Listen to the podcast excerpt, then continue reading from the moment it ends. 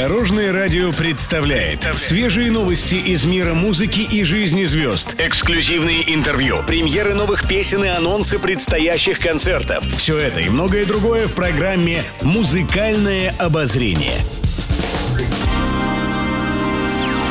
Добрый день! В студии Алена Арсентьева, и это программа «Музыкальное обозрение» на Дорожном радио. Музыкальные новости. На прошлой неделе Наташа Королева с Тарзаном отметили фарфоровую свадьбу. Семейное торжество пара устроила в Санкт-Петербурге. Сначала супруги прогулялись по северной столице, а затем заглянули в ЗАГС, где 20 лет назад состоялась их свадьба. Сережа Витальевич сделал мне предложение на мой 30-летний юбилей. Я решила долго со свадьбой не затягивать, и 21 августа в любимом Петербурге мы стали мужем и женой официально. 20 лет совместной жизни мне понравились, отметила исполнительница.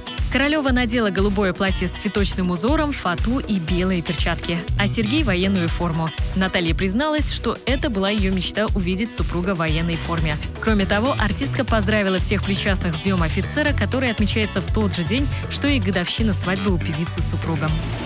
Музыкальное обозрение. В социальных сетях Валерия показала роскошную фигуру и поделилась секретом стройности. Она рассказала, что даже во время отдыха не забывает тренироваться, чтобы поддерживать себя в форме. Лето подходит к концу, оставив нам прекрасные воспоминания.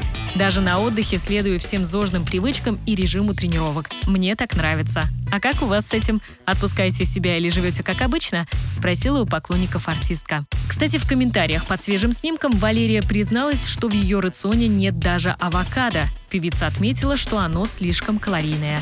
Еще больше интересных музыкальных новостей завтра в это же время на Дорожном радио. С вами была Алена Арсентьева. До новых встреч в эфире. Будьте в курсе всех музыкальных событий. Слушайте «Музыкальное обозрение» каждый день в 15.30 только на Дорожном радио.